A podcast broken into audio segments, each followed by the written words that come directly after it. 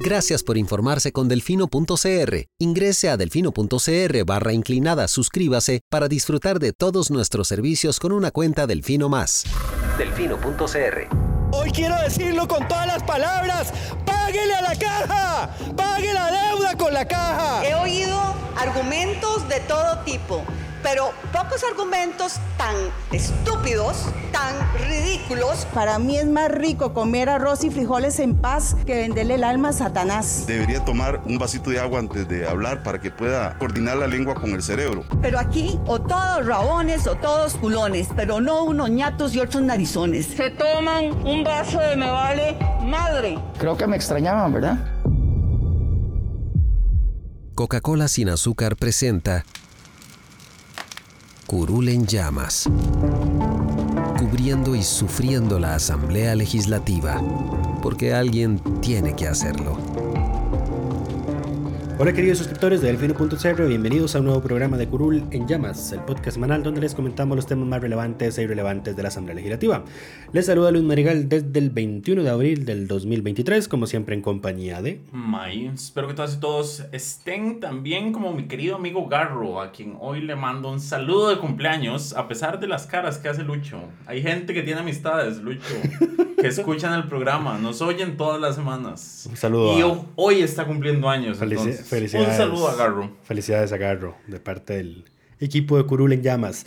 Eh, nota editorial aparte, en caso de que escuchen algo extraño con el audio. Hay factores externos en este momento en nuestro lugar de grabación, así que de antemano disculpas. Si hay algún problema, las disculpas del caso. Pero empecemos los temas para esta semana. Vamos a hablar de la elección del primero de mayo, que ya está a pocos días. Eh, vamos a hablar de la audiencia que se tuvo en la Comisión de la Mujer, donde participaron varias autoridades de gobierno en torno al tema de la bebé desaparecida en Cartago. Vamos a hablar de los proyectos de seguridad que presentó el Poder Ejecutivo a la corriente legislativa, así como de dos proyectos sobre reformas a la regla fiscal, uno aprobado en primer debate y uno dictaminado en la comisión. Pero empecemos con el primero de mayo. Como ustedes sabrán, si han estado viendo las noticias, el Poder Ejecutivo realizó una convocatoria a sesiones, em, a sesiones, perdón, a las jefaturas. adelantando ya. Sí, a las jefaturas de fracciones de partidos de oposición. No a todos, porque solo se invitó al liberal progresista, a Nueva A República, al PUSC y al oficialismo a hablar en Casa Presidencial sobre el primero de mayo. En específico, primero, eh, señalar que es poco común, diría yo, por lo menos, que el presidente se involucre directamente en discusiones en torno a la elección del directorio legislativo. Esa, esa primera nota, digamos, para eso es que se supone que hay una ministra de la presidencia que hace eh, esas funciones y una jefatura de fracción. Pero bueno, el Sí, se ve como una. A ver, Chávez ya ha mostrado en todo caso un desinterés absoluto por el tema de la independencia de poderes, pero ya con esto, digamos, ya se ve un poco más descarado. Correcto. Eh, porque además era, era una abierta. ¿Intromisión? No, un abierto desaire hacia. Sí, una, una abierta intromisión, pero no un abierto desaire hacia don Rodrigo Arias, que ya había anunciado su interés de, De de, elegirse de más. reelegirse y además de que ya Liberación había estado teniendo reuniones con las demás fracciones y que se estaba diciendo que las conversaciones para reelegir a don Rodrigo estaban avanzando pues a buen ritmo. Correcto. Entonces después sale el presidente con esta reunión. Sí, a ver, la gente es como, bueno, un intento de hacerle oposición a, a Arias. Se habló de, pro- eh, a ver, según lo que salieron a decir posteriormente jefaturas de fracción, se habló de la posibilidad de que alguien del PUSC asumiera eh, una candidatura. Alejandro de- Pacheco. Alejandro, Alejandro Pacheco. Alejandro Pacheco, ¿no era? El que salió a decir. No era la, la candidatura. La ca- las, candidaturas del PUSC que existen o que se han hablado pero no se han oficializado son la de Horacio Alvarado. Horacio, Horacio, Bogan, Horacio Alvarado Horacio, Bogantes, Correcto. ajá. Y Vanessa, Y Vanessa de, de Paul Paul. Castro. Exacto, esas dos, pero ninguna se ha oficializado. Entonces, al parecer, el presidente quería que alguno de esos dos, con esa agrupación de cuatro fracciones, le hiciera frente a Rodrigo Arias. Y Que podía hacerlo. Y, Porque para ser electo en algún puesto del directorio lo que necesitan son 29 votos. Y bueno, mitad más Correcto. uno de los presentes. Mitad más uno de los presentes, Eh, correcto. Pero por supuesto, Liberación ya tiene conversaciones avanzadas con esta gente. Si algo nos enseñó la elección de la Defensoría es que las bancadas eh, no son, em, ¿cómo se muy llama? cohesionadas en ese monolíticas ni están este ni son estructuras rígidas diría yo imposibles Se arriman al mejor palo que les alumbre. no no es lo que yo diría no necesariamente pero tampoco eh, se van a vender así de fácil. Eh, digamos yo no veo al liberal progresista haciéndole una oposición a Rodrigo Arias y arriesgándose que el liberación No le, haga, le haga oposición eh, a sus proyectos a ver es que no es sencillo brincarse los 19 votos de liberación y sabemos además que los seis del Frente Amplio en temas de agenda ideológica no van a ser muy afines a, ni a la unidad, ni a Nueva República, ni al liberal progresista. Entonces estarías renunciando a 25 votos para tus proyectos. Eh, es complicado. Sí. Principalmente porque los que estaban ahí reunidos, tienen, excepto el oficialismo, tienden a, tienen un alto nivel de ausentismo en las sesiones Correcto. excepto el liberal progresista, que sí tiene una asistencia más alta, aunque a Luis Diego Vargas le ha dado por no llegar al plenario. Sí. Creo que está de viaje, si no me equivoco, financiado por la Unión de Gobiernos Locales, pero si no que alguien me corrija, con mucho gusto. Creo que nos había llegado esa información. Correcto. Sí. Pero bueno, el punto es que claramente las reuniones del presidente, como todo lo que ha hecho este gobierno, no llegaron a nada. Al día siguiente se tuvo que reunir, invitó a reunirse a Rodrigo Arias y a Oscar Izquierdo, el nuevo jefe de fracción. Correcto, se reunieron y después de la reunión salieron a decir que el presidente iba a pedirle a su bancada. Iba a sugerir. iba a sugerir a la bancada que eh, votara por Rodrigo Arias. Básicamente a decir, perdí esta movida y no... Para no quedar tan mal, voy a decir que los apoyo. Los demás son un montón de cobardes y nadie quiso hacer la frente a don Rodrigo. Correcto, lo cual yo veo pasando en el futuro próximo. eh, ¿Ves a Rodrigo como veces. cuatro años? Yo no lo veo cuatro años en la presidencia. No creo que el resto de fracciones lo Yo- quiera darse ese lujo. Si soy completamente sincero, yo no veo a nadie más en la Asamblea Legislativa con capacidad de ser presidente de esta Asamblea. Mm, Si soy completamente sincero. Pero bueno. Eh, en fin, eso es lo que ha pasado. De momento no, no se han oficializado nombres oficiales. O sea, Más, de, más, que más allá de los rumores de pasillo, pero eh, para las de los demás puestos hay que ver qué va a pasar con el oficialismo. Recordemos que la que tiene una silla en este momento es Luz María Alpizar, que está separada de su fracción. Salvo que para esto el presidente sí dijo que iba a hablar Los de, 10. a los 10. Correcto. Sí, ahora Luz vi- ya la he visto menos desalineada en las Desde, votaciones. desde que la... Desde que fue expuesta, digamos. Pues Eh, habría que ver. Y yo no sé, no sé, no, no sé cómo tomarlo, porque esto es como el tema de Doña María Marta, con el tema de la regla fiscal en 911, que después de que Pilar Cisneros Le le, gritó se alineó. Exacto. Entonces, di, no sé, no sé cómo es, no sé cómo son esas dinámicas de poder a lo interno de la fracción de Progreso Social Democrático. Pero pero bueno, lo que sí podemos decir es que eh, Pilar fue ratificada una vez más, como por un año más, como jefe de fracción. Y ahora el subjefe va, va a ser ser... Daniel Vargas Ajá. de Punta Arenas, si no me equivoco, en sustitución de Paola Nájera, que era la subjefa de fracción hasta ahorita. Correcto. Eh, en los demás partidos, Y Nueva República también va a repetir Fabricio y Olga. En República continúan. En el Liberal Progresista no han No han oficializado. anunciado. No, no ha habido un anuncio oficial. Supongo que la falta de anuncios es que seguirán como están. Eh, no noticias también es una noticia. Ok. Pero bueno, ya estamos a una semana de que, de que esto suceda. Eh, así que Ya veremos. qué veremos qué ocurre ver. en las siguientes semanas. esperemos a ver qué pasa. Siguiente tema. Exacto. Pasemos a la situación con la bebé secuestrada en Cartago. Y No vamos a entrar en detalles sobre qué pasó porque yo creo que ya todo el país los conoce. Lo que ocurrió fue Correcto. que la Comisión de la Mujer pues convocó a una reunión a los jerarcas o representantes de casi que todas las instituciones que de alguna u otra forma tenían vela en ese, eh, perdón, En ese- a ver, tenían participación en ese hecho mejor, Correcto. mejor dicho. Eh, convocaron al PANI, obviamente, al MEP, a la Caja, a la Fiscalía Y y a la- la Sala Tercera. No, la sala Bueno, a la, Comisión de Género del Poder Judicial, Eso. que está representada por doña. Roxana Chacón, que es magistrada de la, de la Sala Tercera, No. de la Sala Segunda. Eh, sí. Ok. creo. Bueno, estaba representado por doña Roxana Chacón, sí, perdón. Em, pues ahí lo que pasó fue que a ver, esto es una situación que me parece que se planteó mal desde el inicio en la comisión.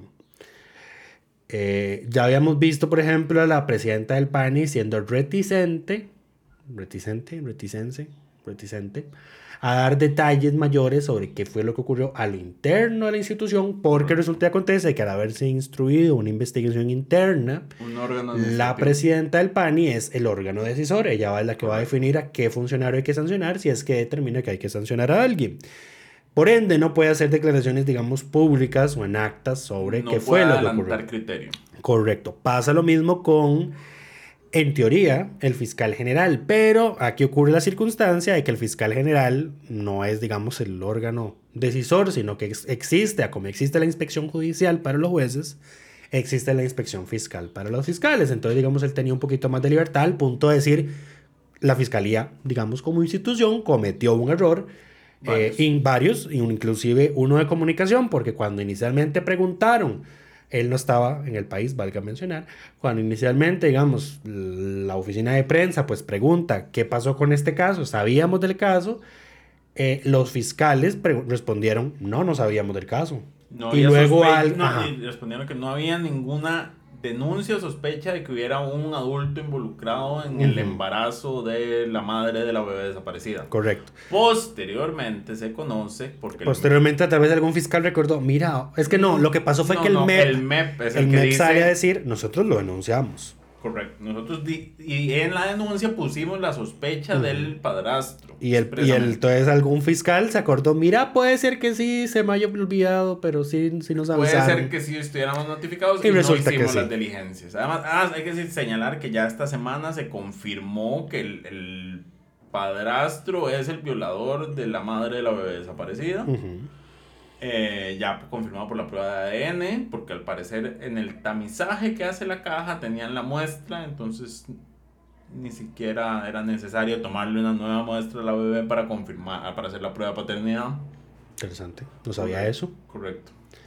Eh, en todo caso, la sangre no es el único mecanismo para hacer pruebas de ADN. Eh, está el cabello, el epitelio. Tipo, ocupas. Sí, ocupas algo. Sí, sí, pero a ver, digo. Correcto el, peine, un pelito, o sea, eso siempre hay, digamos. Voy a meter mis comentarios. Ok, eh, vi mucho si es ahí. Correcto. Ok, está bien, perdón. Eh, pero en fin, a ver, aquí lo que ocurrió fue que, digamos, el PANI no dio mayores explicaciones y, digamos, muchas de las diputadas se molestaron por eso. Porque la presidenta del PANI dice, a ver, la ley de la niñez y la adolescencia y eh, la ley de la general de la administración pública me impiden a mí adelantar criterio. Lo que debió haber ocurrido es que esta sesión de comisión debió haber sido privada. Ah, estaban todos los elementos, me parece a mí, para que esta fuera una sesión de comisión privada. Porque en esa sesión privada, según la última reforma del reglamento, pues se aprueba con el voto de dos terceras partes del total de las diputadas miembros de la comisión y se levanta un acta que va a ser de conocimiento público, pero de la que se van a omitir los detalles que por impedimento legal o porque sean secreto de Estado no está permitido que sean, sean de conocimiento público. Entonces, en esa sesión privada, la presidenta del BANI perfectamente podía haber hecho la explicación posible. A ver, fue tal funcionario, tal fecha que se recibió el caso, le dio este abordaje, etcétera, etcétera. Mi hipótesis inicial es que él actuó mal, etcétera. O sea, eso sí podía habérselo dicho en una sesión privada. Eh, no podía haberlo dejado plasmado en una sesión pública. Correcto. Entonces, me parece que ya después sí aprobaron, después de esa audiencia, que no fue tan productiva que digamos, como ninguna. Ahora, la, audiencia En realidad, la audiencia en realidad sí permitió conocer algunas cosas, como por ejemplo cuando habló que no existe un protocolo. No, cuando habló doña Roxana del Poder Oficial, dijo, reconoció que las denuncias habían entrado y que, digamos, las solicitudes de la prueba de paternidad entraron en... Diciembre. En diciembre, en periodo en que estaban en cierre colectivo y que después hubo problemas para notificar al sujeto y que por eso fue que recibiendo la denuncia inicial por parte del MEP, me parece que viene la primera, en abril es hasta abril del año siguiente que se logra concretar la prueba y en las circunstancias en las que estamos, digamos. hay, un fallo institucional que la diputada Montserrat Ruiz fue una de las más vocales y en señalar como aquí hay razones banales dentro del retraso de meses que se da en, en la medida que se toma, digamos. Empezando por la fiscalía, por el hecho de, a ver, y esto y en esto María Daniela Rojas del PUSC también fue muy vocal, o sea, a ver, porque la, la, fiscalía más o menos se defiende diciendo, es que las sospechas eran, la chiquita, como la chiquita decía, que el papá era un compañerito de, del aula, no ahondaron más, o sea, no. Aunque haya sido un chiquito, y lo decía ella, compañerito del aula, sigue siendo una violación. Correcto. Eh, y la lógica debería ser, la lógica debería ser de que todo embarazo de una persona menor de edad se maneje como violación hasta que se demuestre lo contrario. Correcto. Eso es lo que debería, así debería manejarse. Y, y, no es así como la fiscalía, o al menos en este caso, lo, lo, manejó. Y lo otro es que, pues en esa audiencia, pues an, en las preguntas y respuestas que van y vienen, sale a relucir de que no existe un protocolo interinstitucional. Hay convenios. Hay convenios entre una y otra institución, por ejemplo, entre. Bilaterales, digamos. Ajá, entre el PAN y, y el Poder Judicial. Y el, Poder Judicial. El PAN y la Caja, entre el. PAN y el MEP, pero no pero hay una no hay coordinación uno. integral. Exacto. Y aquí es donde, digamos, se detecta una falencia que debe ser atendida. Porque la lógica debería ser. eh, me parece que, que hay, hay un protocolo, por ejemplo, en los casos de violación ya de personas eh, Mayores de edad. mayores de edad, sí, el de las 72 horas, en el que entonces eh, actúa la caja, actúa la fiscalía, o sea, ahí sí está, por ejemplo, coordinado y creo que hasta, creo que, hasta se le quiere dar rango de ley. Debería, haber, debería hacerse más o menos lo mismo, digamos, con este protocolo. O sea, no entiendo a ver en todo caso por qué debería, debería tratarse de forma diferente, pero bueno. El tema es que no hay un protocolo entre instituciones que diga, a ver, primero, a ver, la institución que recibe la alerta, MEPO Caja, pues bueno, tiene que notificarlo al PANI, notificarlo de una vez a la fiscalía. La fiscalía tiene que aperturar un expediente, etcétera, etcétera. Hay que involucrar a Limas, porque, o sea, también salió a relucir que lo que la solución que le habían encontrado, encontrado a la chiquita era darle una beca de 100 mil pesos. Que en todo caso se le había dado de forma tarde porque no había presupuesto. Además, pero bueno, la diputada Montserrat Ruiz reconoció que hubo señaló, para, hacer, para, para citarla, dijo, aquí vemos tres poderes de la República y los tres hemos fallado. Dice que la negligencia institucional no es de hoy, es de años y que se necesitan eh, establecer quiénes son las, las personas funcionarias responsables de los errores. Hasta el cuarto poder había actuado, digamos, que es el Tribunal Supremo de Elecciones, porque cuando le llegó la inscripción del nacimiento de la bebé y vieron quién era la, y vieron que la mamá era una menor de edad, también lo reportaron. Es que todos, claro, pero es que no, no hacemos nada reportando todo si no hay un... Ahí falló la fiscalía. Ahí, es que, o sea, es que, sí. o sea, yo sé que mucha de la carga... Falla la fiscalía y falla, falla, el PAN. Y aquí incluso hay que tener una discusión. Si una menor de edad, digamos, menor de 12 años, que son aquí hay un problema. queda embarazada, si debería el PAN intervenir en, en autos, digamos, a, a sacar al, a la menor es que de está, ese hogar está. porque claramente hay negligencia parental. Sí, a ver, el, el tema con el PAN, a ver, sí, a ver, se está enfocando mucho la culpa en el PANI, que en parte... Porque tienen la culpa. Porque son, tiene son, culpa. Tienen pero a ver, aquí el hecho, aquí el, el, el, hecho, digamos, inexcusable, y esto es una vergüenza para el Poder Judicial. Correcto. Porque el Poder Judicial recibió varias denuncias. Recibió denuncia del MEP, recibió denuncia del Registro Civil y recibió denuncia de la Caja. Y ahora, la Caja, eh, en el hospital en el que atendieron a la menor, donde les dieron los controles prenatales y toda la cosa, eh, no la dejaban salir hasta que el PANI no diera el visto bueno. Y algún funcionario del El PANI, PANI autorizó bueno. que esa menor de edad se fuera de vuelta a su hogar nuclear, A su hogar donde estaba conviviendo con... su agresor. Correcto. Y en un ambiente, o sea, y además, y lo que salió a relucir además era que la mamá de esa chiquita también había sido, eh, también había Ella resultado embarazada, siendo menor de edad, Correcto. y que, la, y que la mamá de ella también. Sí, hay un o sea, círculo- hay un círculo círculo de de- violencia y de, y, de, y de vulnerabilidad terrible en el que no se actuó correctamente. Ha fallado el Estado, correcto. Pero bueno, más allá de eso, la diputada Montserrat Ruiz presentó un proyecto de ley para justamente eh, que atender parte de esta problemática y que incluye la obligación de que se cree un protocolo interinstitucional para protección de niñez y adolescencia Mm. con todas estas instituciones involucradas y que debe ser actualizado por lo menos cada, o sea, revisado y Vea. actualizado por lo menos cada cinco años, así como otras, otras funciones ¿Vos, generales. de vos te acordás que acá- a partir del caso de... Fue un caso muy sonado, de hecho la ley prácticamente lleva el nombre, la ley Yerling, Correcto. que era una menor sustraída, ¿no? Sí. fue sustraída y nunca apareció. Y es el equivalente a la ley Amber, digamos, la alerta Amber que existe en el resto del mundo, en Estados Unidos. Ajá. Yo no sé vos, pero a mí, yo tengo años de que no recibo un mensaje de, de esas alertas. No se usan. No, pero es que después de esa ley empezaron a usarse. Yo lo recuerdo perfectamente, los mandaba la OIJ, menor de edad desaparecida y mandaban el link de la OIJ. Ajá. Por eso se promulgó esa ley, para que se, y se emitiera una alerta nacional de que había una menor desaparecida. Porque, a ver, ¿qué es lo que hace la OIJ?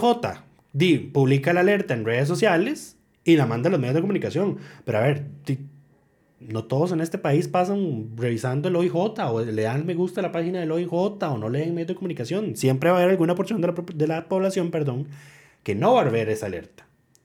Entonces, estaba ese mensaje de celular que alertaba de que había una menor de edad desaparecida, un menor de edad desaparecido. Y no se volvió a usar. Correcto. Ahí está. Por ejemplo, hay una ley que nos está aplicando. pero sí. Pero bueno, dice Lucho que a la diputada Monserrat Ruiz, por su intervención en la comisión y por el proyecto de ley presentado, le damos el reconocimiento de diputada de la semana, esta semana. Me parece que ella supo poner los puntos sobre la is dentro de la discusión de la comisión. Además, la propuesta es congruente.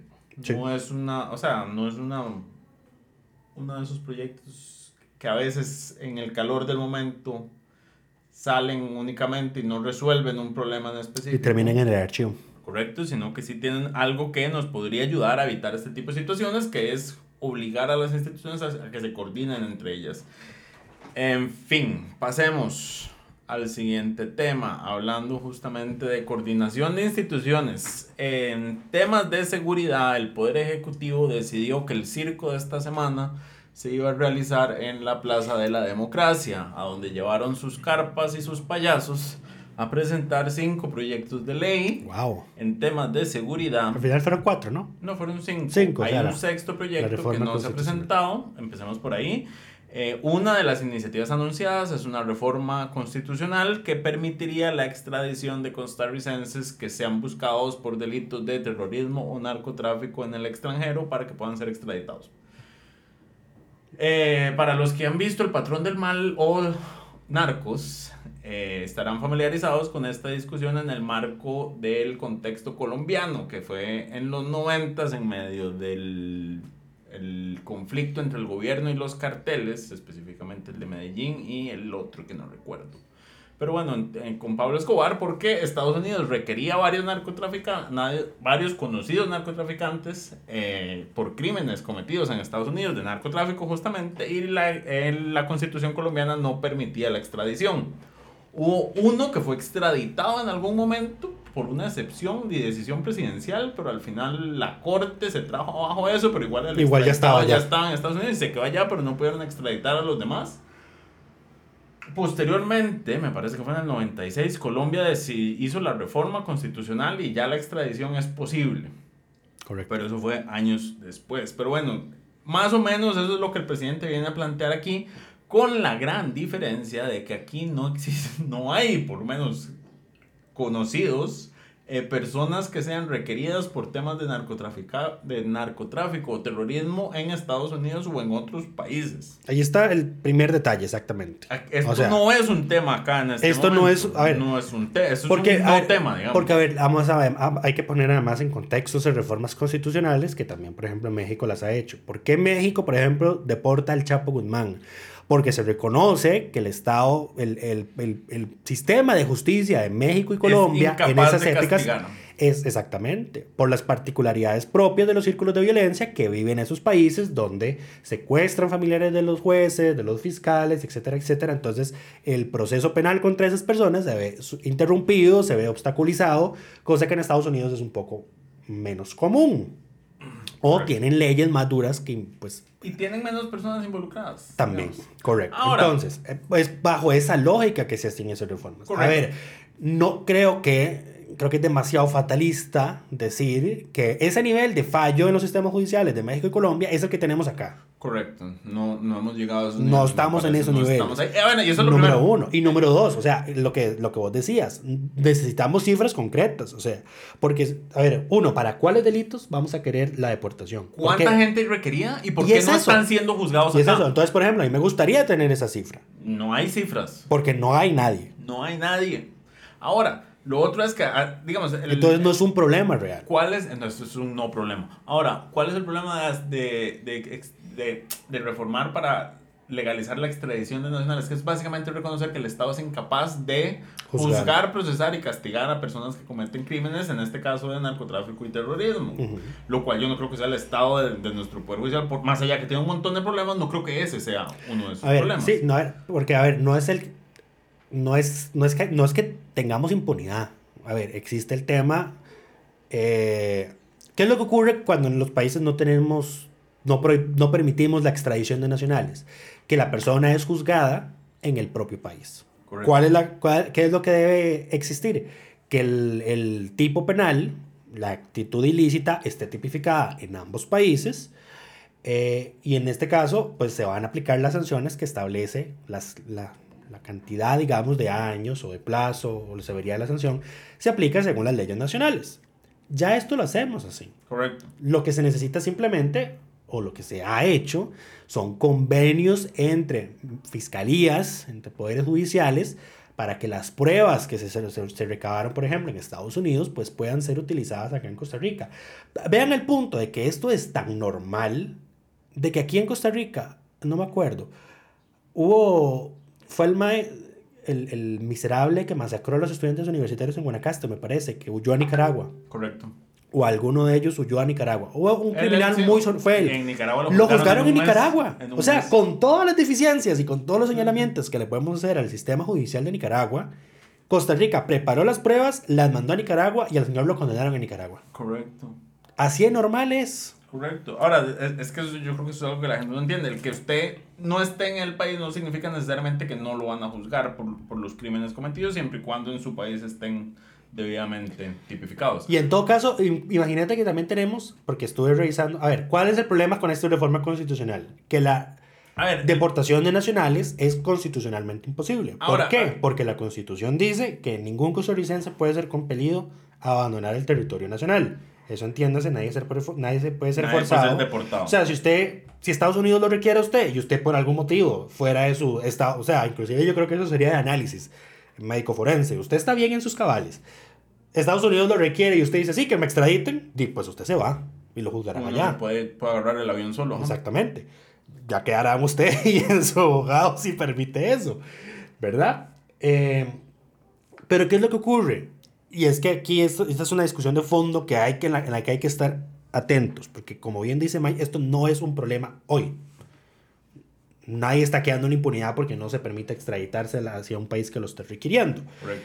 Lo que está ocurriendo eh, es, y, y- y- y lo voy a decir así, es un esfuerzo por echarse abajo aquel, la- aquella sentencia histórica de la sala constitucional que dice que las garantías que establece la versión original de la constitución no se pueden derogar, no se pueden limitar.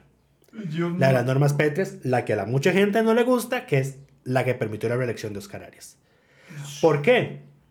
Porque entonces, si eso sí, la, sa- si, digamos, porque como es una reforma constitucional, la sala constitucional va a tener, bajo la eventualidad de que la Asamblea Legislativa llegara y aprobara esto en primer debate y primera legislatura, va a revisión de la sala. Correcto. Y si la sala cambia de criterio, eso abre la puerta a que se limiten otros derechos que están establecidos en la versión original de la Constitución.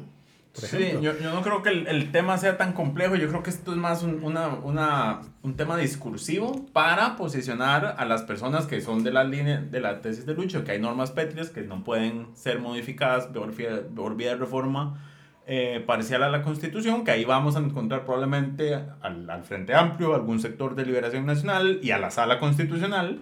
Eh, es Es que ya, atacarlos es que a ya, hay- ellos. bueno, ya, ya ahí en la sala ni siquiera yo estoy seguro, ¿verdad? Correcto, pero bueno, esa, esa, es atacar a ese sector y señalarlos como protectores de narcotraficantes y terroristas que no existen. Porque, porque imagínate, o sea, y, y esto lo quiero, por ejemplo, para que vean que es algo que se está haciendo de forma deliberada. La reforma constitucional para prohibir la doble postulación. Correcto. El Tribunal Supremo de Elecciones va a la audiencia de la comisión y dice, este proyecto es inconstitucional, al menos en el tema de la doble postulación de presidente y diputados, porque no es una limitación que establece la versión original de la Constitución. Criterio de las normas pétreas de la sala no se puede establecer por una reforma constitucional posterior. Se requiere una constituyente. Es que ese es el- ahí está el detalle. Entonces hay que tener cuidado, aunque sea, digamos, para exponer a esas personas que dicen, es que no dejan cambiarlo porque vean, son ellos. Sí, pero, o sea, ¿qué es lo que estamos abriendo? A mí lo que me si preocupa, permitimos a mí lo que me preocupa que cambie eso. más, más que eh, un cambio de criterio de la sala es que se estén sembrando las, el ambiente para convocar una constituyente. Ajá. Eso, eso preocupa más que un cambio de criterio de la sala. Y en todo caso, ahí- y el detalle ahí es que, no, por dicha, si no mal recuerdo, y bueno, tengo la constitución aquí abierta, la constituyente no la puede, no la puede convocar el presidente de la República. La Solo la convoca, la Legislativa. convoca la Asamblea Legislativa. Bueno, se puede... Se, no, no, la constituyente no se puede No. convocar por, por, por, por referéndum. Correcto. Ok. Porque hasta eso se quiso, digamos, había un movimiento ciudadano que pidió al tribunal autorización. Otón, no, Otón, no, el hermano, el hermano de Otón Alex- Solís, Alex Solís, correcto. eso, correcto. Tenían un movimiento en esa línea con Walter Cotto. Ajá. Pero yo creo que ellos tenían buenas intenciones. No son las mismas, digamos. Claro, pero es que... el- La constituyente es una caja de Pandora. Estamos, estamos y de acuerdo. hecho yo creo que a mucha gente, digamos, le choca, le chocó, digamos, porque el tribunal lo autorizó, autorizó la recolección de firmas. Fue la sala constitucional la que dijo, me para eso mientras yo lo estudio. Eso es, tu- eso lo- la sala al final. ¿en La sala constitucional resolvió la, no, no se, podía. puede convocar a la constituyente por referéndum porque la sala se pos- está muy estricta en el tema de las reformas generales a la constitución. Con el tema de las reformas parciales ha sido flexible porque, por ejemplo, en las reformas constitucionales Porque la constitución dice... nada de fondo. No, las reformas constitucionales, por ejemplo, dice la constitución que tienen que leerse en intervalos de seis días en la asamblea. Y, y de hecho ya hay, creo que es Ana Mari y Fernando Cruz, que en sus votos salvados han sido estrictos en el que dicen, si la constitución dice que la reforma en la, en la lectura de admisibilidad en la asamblea tiene que ser en intervalos de seis días, si no se hace en intervalos de seis días, ya el proceso está mal. Porque está... Porque es un proceso rígido que está establecido en la Constitución. El resto de la sala se ha decantado por decir no es inconstitucional Por porque en todo caso tienen más tiempo para analizar la propuesta. Sí, sí, que es está por bien. lo menos, o sea, hay Ajá. unos que interpretan que, es, que no puede ser más, eh, No menos puede- de seis menos, días. correcto. Si son más, no hay problema. Ajá. Están después Entonces, de ahí. más literales. No pasa así con la reforma general, porque la Correcto. reforma general dice solo puede hacerse por una asamblea constituyente convocada al efecto y que esa convocatoria tiene que aprobarse por no menos de dos tercios del total de los miembros de la asamblea y que no requiere firma del presidente de la república. Es el artículo 196. Correcto. Ahora, más allá del, del- de este proyecto que ni siquiera ha sido presentado porque no tenían las firmas, recordemos, reforma constitucional no la puede presentar el Poder Ejecutivo, tiene que venir con firmas de por lo menos 10 congresistas. Se y en dijo- sesiones ordinarias, o sea que ya se les acaba el tiempo. No, les queda una semana. Ajá. Se dijo que el lunes iba a presentar porque faltaba alguien de la bancada oficialista, que son justamente 10, eh, de firmar. Ahora, ¿cuáles fueron los otros cinco proyectos que sí se presentaron? Eh, hay de todo, pero hay muy poco. Hay uno que es la ley del el 23.688, que es la ley del sistema penitenciario nacional, que lo que hace básicamente no cambia muchas cosas, pero viene a unificar una serie de reglamentos y directrices y decretos que regulan el sistema penitenciario nacional y, su operación eh, y viene a ponerlo en ley, en, en una única ley, digamos, para unificar. Eh, ese es el más largo de todos los proyectos presentados, em, por eso creo que es el que menos ha sido criticado todavía porque no lo hemos terminado de revisar. Hay otro proyecto que es el 23.689, que son reformas a la ley de armas y explosivos y lo que viene es a incorporar em, agravantes para tenencia ilegal de arma. O sea, si usted tiene una, lo agarran con un arma y esa arma está registrada a nombre de otra persona o está registrada O es un arma como, ilegal. como sustraída, no es que eso ya está, pero si es un arma legal, legalmente registrada, pero usted no es el que debería andarla, Ok. es agravante, entonces la pena pues, para usted que la anda es más grande. Eh, por eso es agravante, justamente. Eh, y em, en aquellos casos en que la persona no la reporte como extraviada o robada, le pierde el permiso de portación. Qué gran castigo. Es un gran castigo, por supuesto. Para las personas que portan armas, se quedan sin el permiso de armas. No de esas armas, sin el permiso. El permiso es personal. Ujú. Y eh, además... eh, De por vida, por lo menos. No. Ni siquiera lo dice. Y en todo caso las sanciones no podrían ser de por se- vida. se- por supuesto, no, se cancela la matrícula y el permiso de portación. Si su arma usted no la reporta y es decomisada a alguien más. Antes se la devolvían y se podía volver a. Ok. Y Sí, pero nada le impide volver a pedir otra.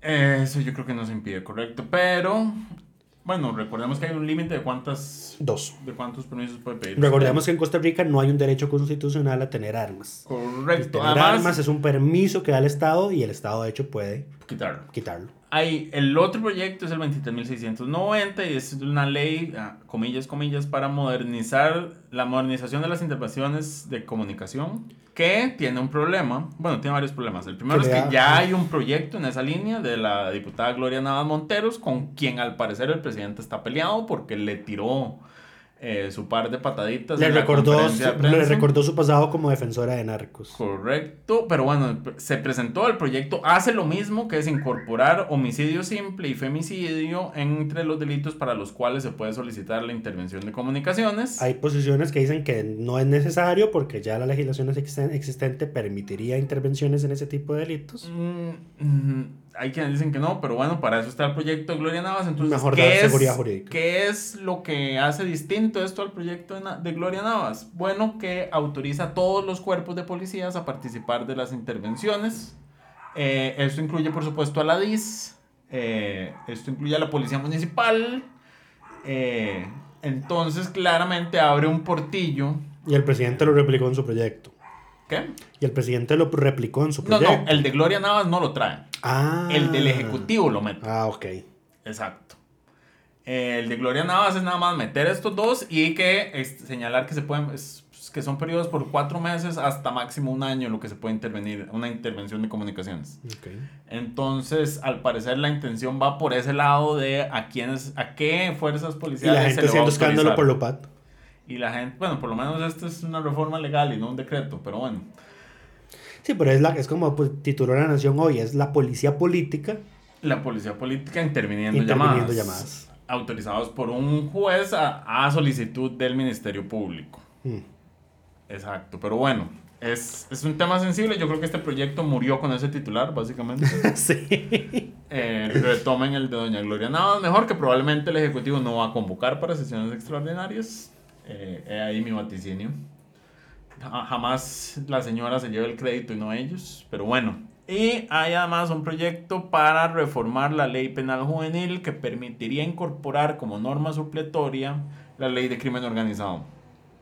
Ok. Es decir, que a los menores de edad involucrados en crímenes, de, en delitos de crimen que puedan ser calificados como crimen organizado, se les puede extender las, eh, los periodos de prisión preventiva, de investigación y demás, eh, porque eso es lo que hace la ley de delincuencia organizada, extender los plazos porque es investigación compleja, pero adicionalmente incluye una causal para la detención provisional, entiéndase prisión preventiva, que sería cuando la persona me da- menor de edad represente un peligro para la sociedad. Así de subjetivo.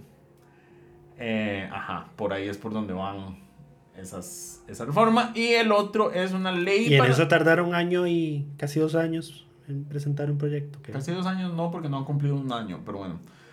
Eh, la ley para restaurar la seguridad pública y Cierto. contener a los delincuentes que representan un peligro para la sociedad. Esto viene a eh, reformar la...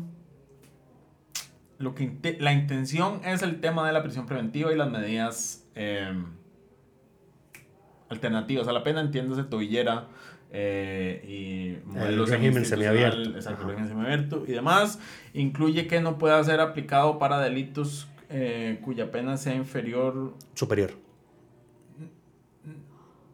A Exacto, los ocho que- años. No, no, que solo pueda ser aplicado para delitos cuya pena sea inferior a los cuatro años. Ok. Y que no sean delitos considerados, o sea, solo en delitos no graves. Porque, el deli porque hoy la ley es de tres años.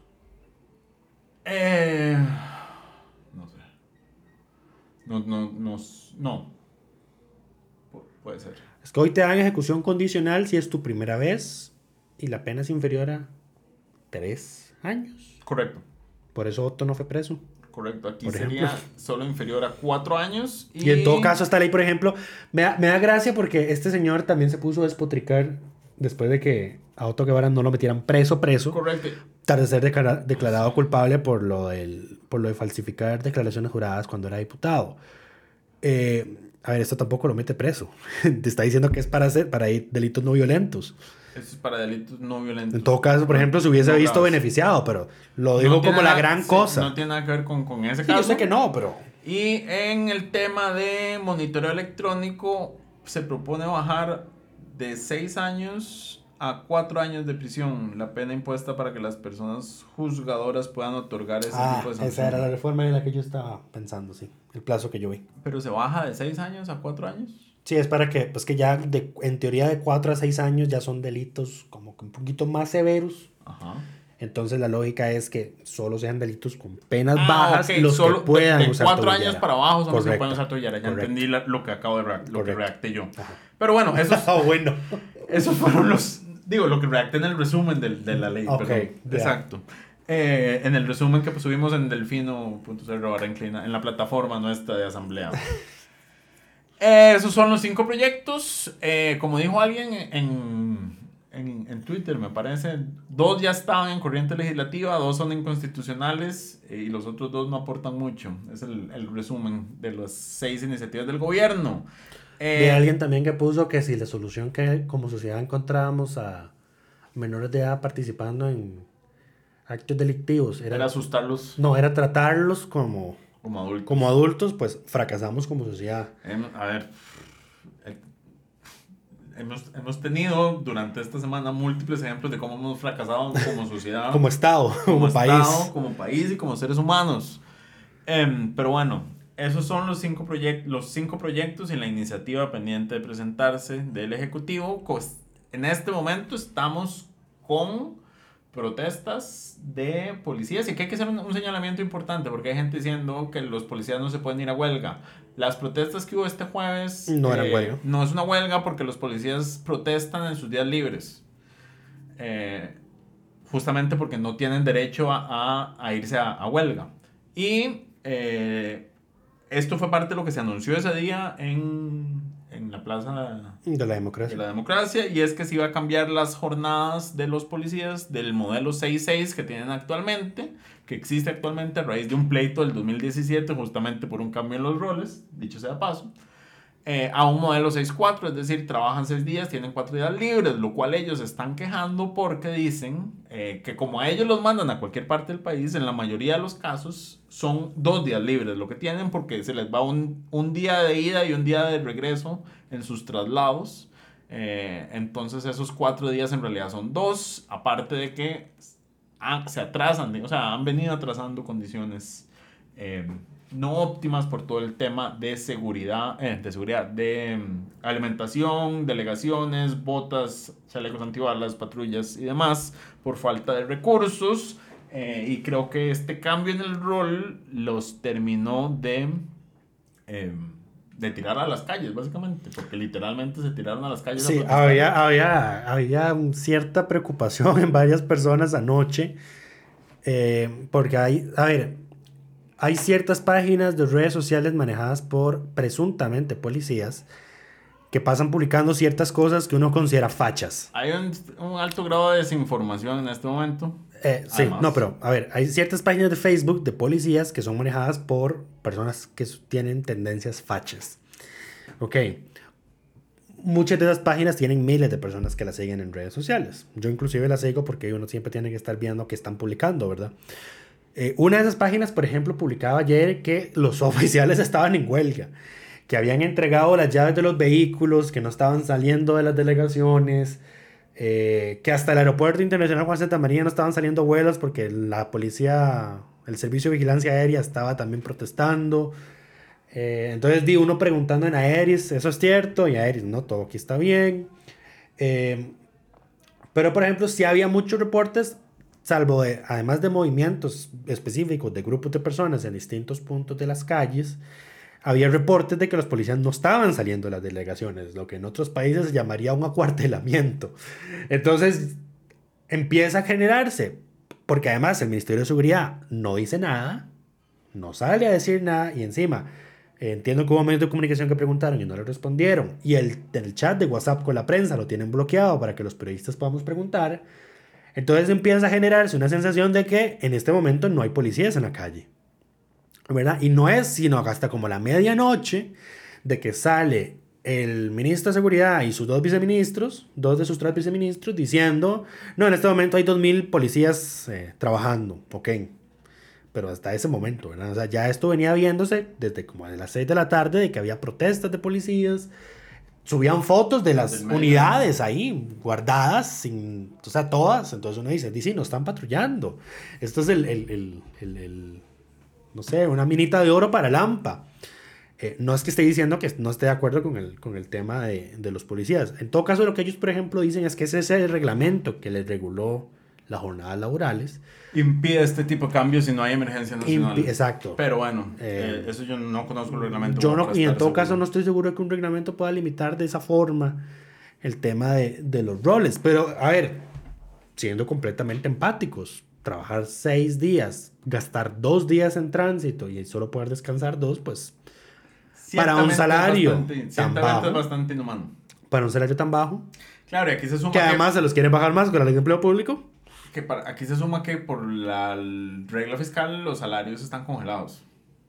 Desde el 2020, Ajá. más o menos. Así es.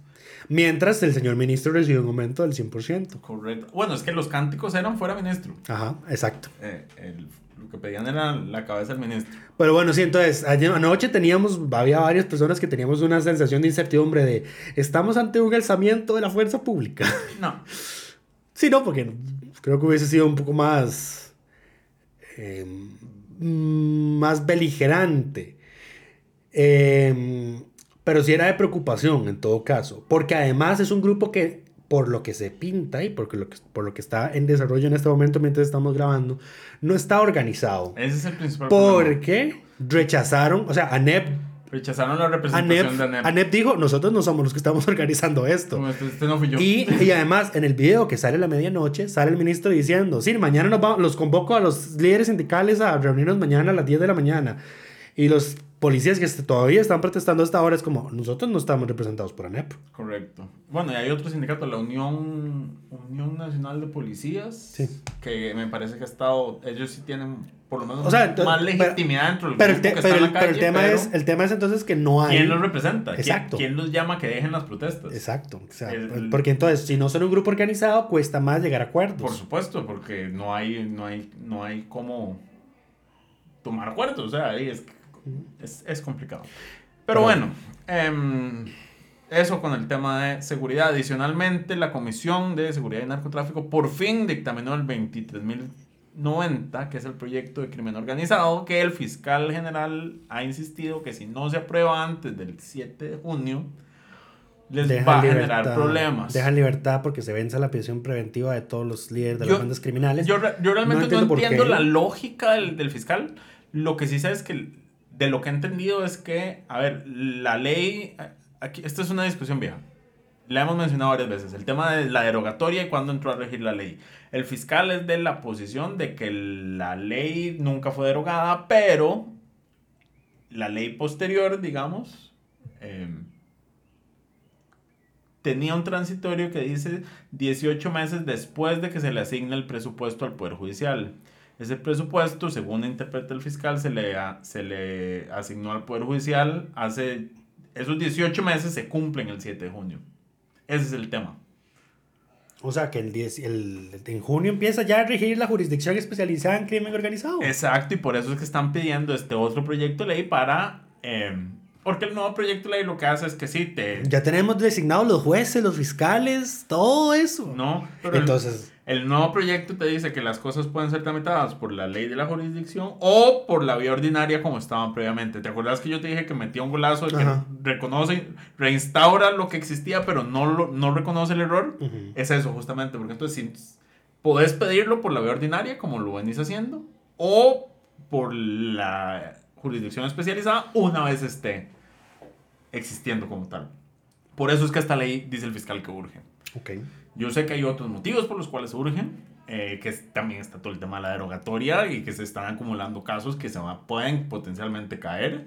Eh, me llamó la atención las dos magistradas de la sala tercera, doña Sandra Zúñiga y Patricia Solano. Solano, estuvieron el lunes en Malas Compañías hablando de este tema. em, Patricia muy abiertamente dijo, o sea, porque alguno de los dos, o, o Armando o Ignacio les preguntó por la derogatoria específicamente, y Patricia fue, yo no puedo adelantar criterio porque ningún caso nos ha llegado todavía y entonces tendría que inhibirme. Doña Sandra Zúñiga sí, Sí, fue y más... no les va a llegar en un buen tiempo. Esto va a llegar hasta Eso- que, eso dura, hasta que haya sentencia y apelaciones.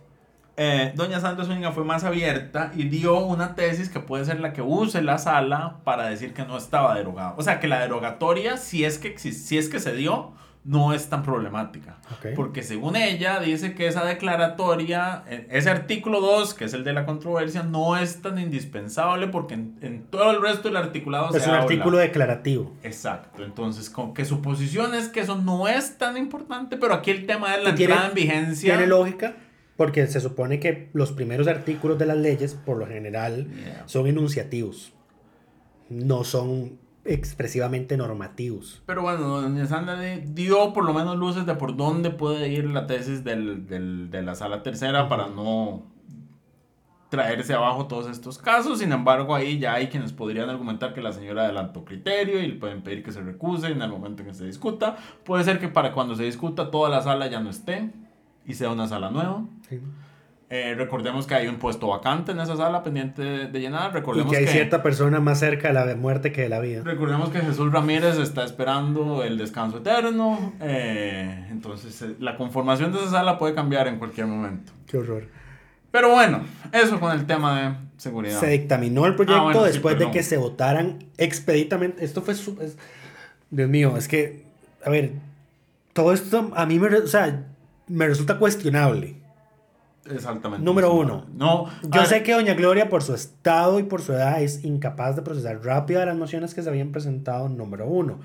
Estando ella, entonces, le delega el trámite de la votación de las mociones a su secretario, que es don Gilbert Hernández, quien ni siquiera la, eh, decía moción número tal en votación. No, decía moción tal, siete votos en contra. De una vez daba por hecho de que todos estaban votando en contra. Pero todos No estaban parece- votando en contra, Sí. digamos. En la práctica todos Sí. estaban votando en contra porque nadie El nunca dijo como, hey, yo estoy a favor sí, de eso. El tema es que lo hizo tan rápido. Eh, Fue demasiado expedito. fe- o sea, que no- Se ve feo. El, en todo caso, y aquí yo creo que luego yo dije, mira, no parece tan malo porque ya se le había vencido el plazo del artículo 80. Guillotina. Entonces, tienen que, tenían que Correcto. votarse sin discusión. Entonces Correcto. me parece bien, porque Sí, ni no siquiera había- era que, ni siquiera fue que no dejaron No, a Carolina Hidalgo hablar. Fue por la guillotina que pudieron Ajá. hacerlo así. Correcto.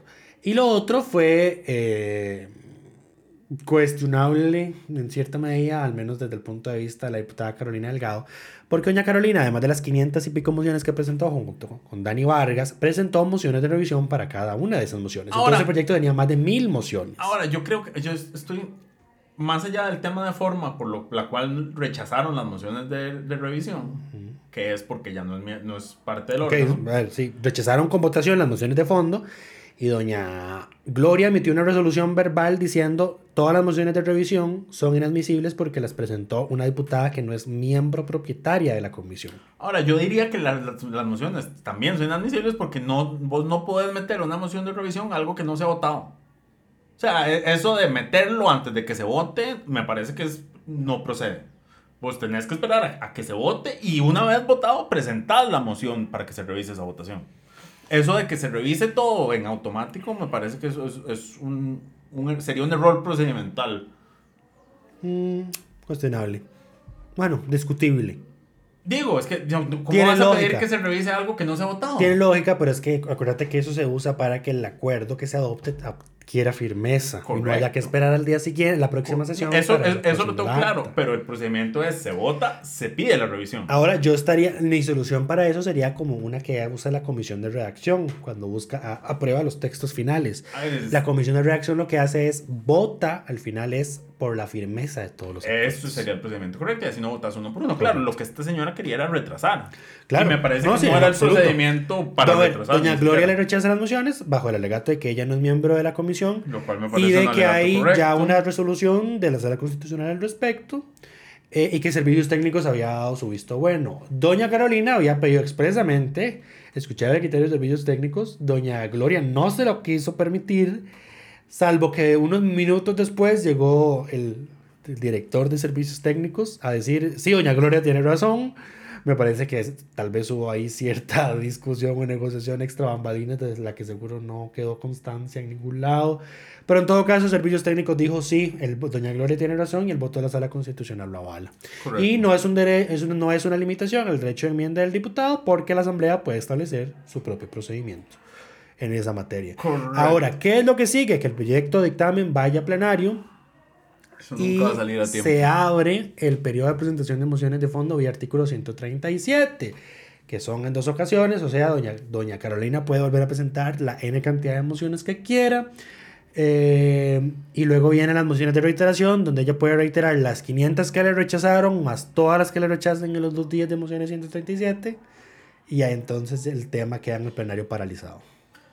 A menos, No menos. a menos de ¿Qué que es? se le aplique la vía rápido Ah, que establece el reglamento y que lo que establece el reglamento es que las mociones que se presenten se tienen que conocer en 14 sesiones con discusión, ya después de eso se votan sin discusión eh, y ya. Sí, en fin, eh, no está complicado que eso se logre antes del 7 de junio. Está. Pero bueno, vamos a ver qué pasa, le daremos seguimiento al tema. Para finalizar, eh, regla fiscal, se aprobaron, se aprobó un proyecto de ley, el que habíamos mencionado, no, se aprobó un, un proyecto de ley en Ah, primer cierto. debate, que habíamos mencionado hace algunas semanas, que saca, del, excluye la regla fiscal las, todos los gastos vinculados con becas de universidades públicas, del MEP, Colegios universitarios. de, de colegios universitarios, de cualquier institución de educación, así como las becas Avancemos, que las otorga Limas, que igual yo creo que ya había un criterio de que todo lo, todas las ayudas sociales estaban fuera de la regla fiscal, pero no lo tengo claro, pero bueno. No se ha querido aplicar ese criterio de forma extensiva. ¿no? El, el IMAS eh, queda autorizado de sacar Avancemos de, eh, de la regla fiscal. Además dice que los recursos que se liberen por sacar esto no se pueden utilizar, los recursos, digamos, el espacio presupuestario que se libere por sacar esto no se puede utilizar para otras cosas en cumplimiento de la regla fiscal. Ese proyecto fue aprobado en primer debate y no pudo, no pudo dársele segundo debate porque eh, la comisión de redacción no lo conoció a tiempo, me parece. Eh, aquí están en carrera contra el tiempo porque si no se aprueba la próxima semana, eh, bueno, no, ya no les dio tiempo, de hecho, porque aquí lo que va a pasar es que se va a aprobar, el Ejecutivo Lo va a vetar. va a vetar y entramos a sesiones extraordinarias, entonces el veto no se va a el resello, un eventual resello, no se va a poder conocer hasta el primero de septiembre, o sea, mayo, Agosto. junio, julio, primero, hasta el primero de agosto, correcto. Bueno, eso con ese proyecto. Y además, porque el Ejecutivo, a ver, y votaron en contra el liberal progresista, porque ellos están en contra de todo lo que sea... A pesar de que la, a pesar de que el plenario aprobó su propuesta de que lo que va a quedar de la regla fiscal se rebaje de la base sobre la cual se aplica la regla fiscal para que el Ejecutivo no pueda usar esos gastos para aumentar el endeudamiento corriente. Correcto. Pero bueno, ellos se opusieron porque dicen que va a aumentar el gasto y aumenta el endeudamiento porque la mitad del presupuesto, el 40% del presupuesto se financia con deuda actualmente, lo cual es cierto, pero bueno. El otro proyecto que fue dictaminado fue el que presentó el Poder Ejecutivo, que tenía un texto sustitutivo. Al final se sacó lo más importante, que era que el, el pago de intereses va a estar dentro de la regla fiscal y no como el Ejecutivo quería, así como el gasto de capital. Eso se mantiene dentro de la regla, lo cual a estas alturas no tiene mucho sentido porque construcción sigue siendo el sector que está trazando el crecimiento de la economía. Y eso en parte se debe a la falta de inversión en el sector público, pero bueno, el punto es, eh, gasto de capital se mantiene dentro de la regla. ¿Qué es lo que se va a sacar? Donaciones que reciban los entes u órganos del sector público no financiero, los contratos de concesión tanto del Juan Santa María como del Daniel Uduero, o sea, lo, que se les tiene que girar a ellos. Eh, todos los entes públicos no estatales, que recordemos que ahí están los colegios, son usualmente eh, agrupaciones gremiales, colegios profesionales y agrupaciones de productores, como la Y café, por esa, ejemplo. correcto. Hay otro como Laika. Laika no es. No, Laika no es. No, la la Liga, ICA es la Liga Agrícola de la Caña. Eso no es privado. yo, yo creo que ese es un ente público no O estatal. con arroz, creo. Con, Con arroz, sí es público, por puede ejemplo. que sea un ente público no estatal. Bueno, también está el cuerpo de bomberos. Yo y, sí recuerdo expresamente y café. y, ok, y las empresas públicas no financieras.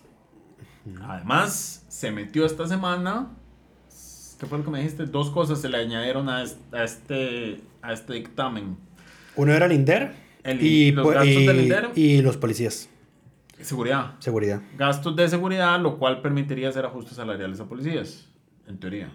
Y a las inversiones en policías. A ver, el seguridad es importante en este momento. Sí. El gobierno, como parte de sus anuncios, dijo vamos a usar 600 millones del Instituto Costarricense de Drogas que le hemos quitado al narcotráfico para comprar para patrullas. Pero si siguen dentro de la regla fiscal, eso es imposible. Entonces, ese ajuste es necesario. Pero bueno, ese proyecto fue dictaminado y ahora pasará el proceso de, de mociones y demás. En temas varios, este jueves se ratificó al Procurador General Don Iván Vinicio Vicente Rojas. Correcto, 37 votos a favor, votó en contra únicamente el Frente Amplio y el, Y el diputado, Francisco Nicolás. Nicolás. Eh, recordemos que este señor había anunciado que tenía un potencial conflicto de intereses porque la ley de la Procuraduría prohíbe que las personas con vínculos eh, familiares o de consanguinidad hasta tercer grado estén ejerciendo en la Procuraduría al mismo tiempo. La pareja del señor es funcionaria de la Procuraduría, pero eh, entonces el plenario lo ratificó, pero dijo que su juramentación quedaba supeditada a que el ministro de Justicia, que es en donde está la apelación de este caso, la apelación de la solicitud de la pareja del nuevo procurador que pidió un permiso sin goce de salario eh, fuera resuelta. Al final no va a hacer falta que el ministro intervenga porque la... Como noticia de última hora, la pareja sentimental de don Iván Ajá. renunció a su plaza en la Procuraduría. Correcto, anunció su renuncia para que él dice, y según leí en la nota del observador, si no me equivoco, la, la pareja dice que hay sectores de eh, dentro de la Procuraduría que quieren evitar su llegada. Entonces que ella, por el amor a la institución que le tienes, prefiere hacerse a un lado y dejar que, que su pareja asuma el, el cargo de máximo jerarca de la Procuraduría. Eh, yo siempre dije que a mí me parecía que el Ejecutivo había presentado este nombre con la intención de que no se lo ratificaran. Y resulta y acontece que también este señor es amigo del diputado Jonathan Acuña, del Frente Amplio. Correcto. Él se Entonces, tuvo que retirar de la votación, De hecho, igual que Rodrigo no Arias. se tuvo, digamos, porque esa Se no era una causal de abstenerse, digamos. No era una causal, no era un impedimento. Ah, pero Él firmó, pero eh, las formas importan y los tiempos. Correcto. Porque estábamos en la polémica, no vamos a entrar en detalles, de la deroga, de la, la suscripción de un convenio entre el MEP y AmCham, en, representados por las figuras de la ministra de Educación Y y, su prima. su prima. Correcto. Entonces, en Frente Amplio lo está haciendo bajo esa lógica. Dice, bueno, imagínense, no, ellas no se abstuvieron, me voy a abstener yo porque tengo una relación de amistad con él. Correcto. Igual el Frente votó en contra del nombramiento por el Pero bajo esa pareja. lógica, porque decía, sí, Correcto. es que aquí lo que, lo que debió ocurrir era que el ministro resolviera primero la apelación, porque si no nos está induciendo error a nosotros. Y también se abstuvo don Rodrigo Arias, porque dijo, este señor fue abogado de unas empresas familiares hace unos cuantos años, así que también me voy a abstener. Él, recordemos que él trabajó en empresas de las grandes empresas auditoras del país, Grant Thornton me parece, y... Va- otra. en varios más. Eh, Deloitte, me parece. Creo que, pero no, no, no, no tengo el dato presente, perdón. Pero bueno, él trabajaba en- justo en el tema de... Grant Thornton, ICS Consultores, Deloitte, fue viceministro, Correcto, procurador. entonces no es raro que haya tenido vínculos con varias empresas grandes. Eh, pero bueno, ya puede ser juramentado la próxima semana, dado que se resolvió el, el- conflicto potencial que existía. Y eso es todo por esta semana. Esperamos que todas y todos estén muy bien.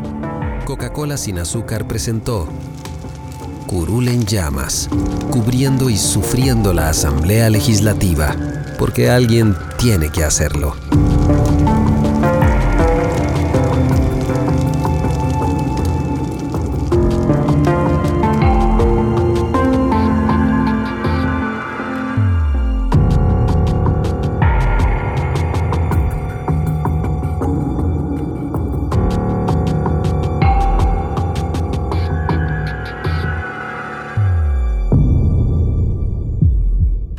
Gracias por informarse con delfino.cr. Ingrese a delfino.cr barra inclinada, suscríbase para disfrutar de todos nuestros servicios con una cuenta Delfino Más.